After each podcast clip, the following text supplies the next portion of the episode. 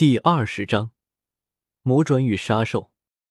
河水在这里一头扎进了山壁，河岸边有着一片斜坡，斜坡的上方通向了一个巨大的溶洞，洞口处有着些许光亮透了过来。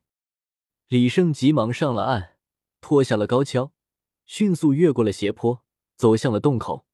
进入洞口之后，李胜眼前一亮，这里竟是一个巨大的钟乳石洞。大大小小的石笋遍布了洞顶和地面，左侧的山壁因为垮塌而露出了一个大口子，温暖的阳光照射了进来，经过层层折射，竟将这里点缀的犹如童话般美丽。感受着照射在脸庞上温暖的阳光，李胜差点哭了出来。太阳啊，那么久没见过太阳，我都忘记晒太阳是什么感觉了。怀着激动的心情。李胜向着山壁破裂开的地方走去，在地下生活了那么久，李胜看什么都觉得新鲜，欢喜的左瞧右看。可是慢慢的，李胜的脸色慢慢沉了下来，因为他在这洞里竟然发现了野兽的毛发与粪便，看来这里应该成为了某个魂兽的老巢，就是不知道这个魂兽是多少年的魂兽。若是千年以下的魂兽还好。如果是千年以上的，那可就麻烦了。想到这里，李胜收起了有些跳脱的心态，转而小心戒备了起来，轻手轻脚的走出了溶洞，发现自己是在一座大山的山腹处。极目远眺之下，只见到了一片苍茫无际的林海，也不知道自己到底在星斗大森林的什么位置。这时。一声兽吼突然从远处传来，李胜定睛望去，只见一只似豹非豹、长有牛角、身有六腿的魂兽向着这里奔来，身后竟还凌空悬浮着一头死去的魂兽。从那只六足魂兽身上的魂力波动来看，赫然是一只三千年以上的魂兽。李胜心慢慢沉了下来，难道这就是溶洞的主人？这下麻烦了。在李胜的目光注视下，六足魂兽还是坚定不移的向着溶洞奔来。对于这只魂兽，李胜并没有把握对付它，更何况连它的能力是什么都不清楚。为了避免被他发现，李胜只好赶紧返回了地下暗河，向着地下城赶了回去。就在李胜回到地下暗河不久，那只六足魂兽带着猎物赶回了溶洞，突然。六足魂兽对着地面嗅了嗅，眼里冒出了凶光，四处找寻了一番，然后停留在了暗河的旁边，目光注视了暗河一会儿，犹豫了一下，六足魂兽转头离开了暗河。李生回到了地下空间，看着头顶上散发着荧光的苔藓，心中越想越气，好不容易找到了出口，却没想到被一只畜生给霸占了，不行！一定要干掉那只魂兽，不过现在还是先回去和大家报个喜吧。什么？你真的找到了出口？你没有骗我？古渊瞪大了眼睛，浑身上下都在颤抖着，失态的咆哮了出来：“是的，我终于找到了出口。只是……”李胜话还没说完，就被古渊打断了。只见古渊老泪纵横道。那还等什么？快带我去看看！我要赶紧将这个消息告诉大家。我们受了这么多年的折磨，马上就要解放了。你是我们的大恩人啊！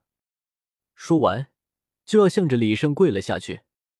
李胜吓了一跳，赶忙将古渊扶了起来，有些苦笑道：“古爷爷，你这是在干什么？我可受不起你这大礼啊！”更何况，我虽然找到了出口，但是出口处却被一头非常厉害的魂兽霸占着，我打不过他。不杀死那头魂兽，我们是没办法出去的。那还等什么？我这就纠集人手，跟你一起去杀了那头魂兽！古渊老爷子忍不住大声说道。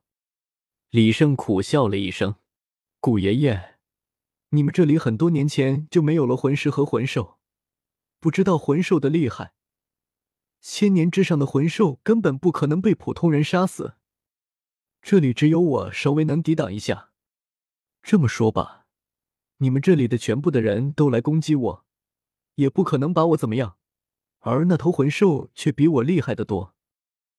顾元老爷子闻言，好似更苍老了几分。难道真的没办法了吗？我现在已经是二十六级大魂师，等我修炼到了三十级再试试看，这样我的把握会更大一点。李胜安慰道：“我也可以帮忙的，我会帮你制造出厉害的魂导器，来帮你打败那个魂兽。”清雪瑶不知什么时候也来到了这里，突然打开门闯了进来。原来他一直在门外偷听。雪瑶，你是我们族最出色的天才，我相信你亦能帮上李胜的忙。”古渊欣慰的说道。自从找到了出口之后，李胜在外面那头魂兽的压力下，疯狂的修炼了起来。清雪瑶也不去照看他的树苗了，每天钻在研究室里面研究各种各样的魂导器。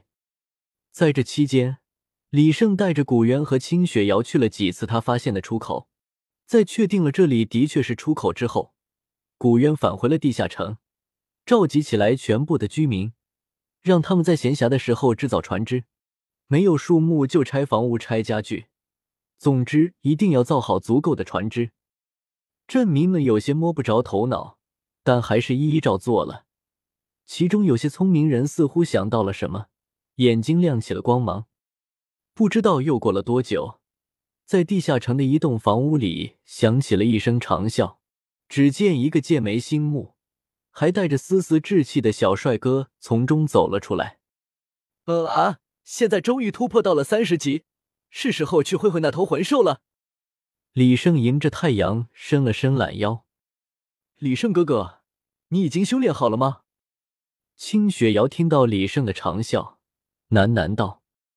我已经制作出了不少的魂导器，相信有了这些，李胜哥哥一定能打败那头魂兽。清雪瑶急忙拿出了自己这段时间制造出的魂导器，向李胜住的地方走去。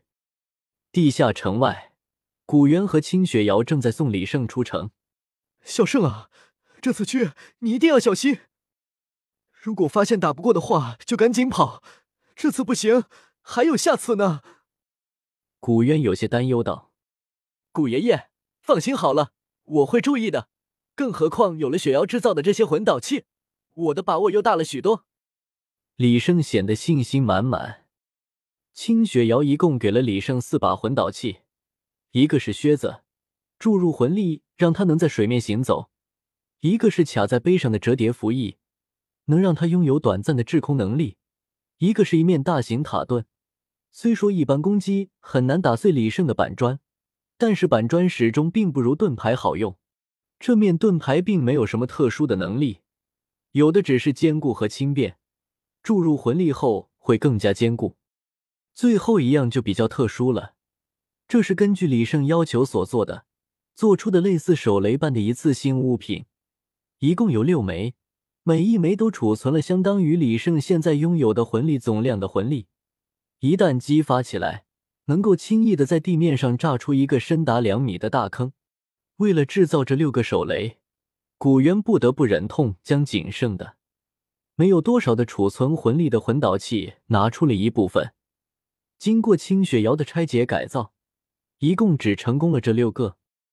李胜带着一身装备，告别了古元和清雪瑶，踏入了地下暗河的出口。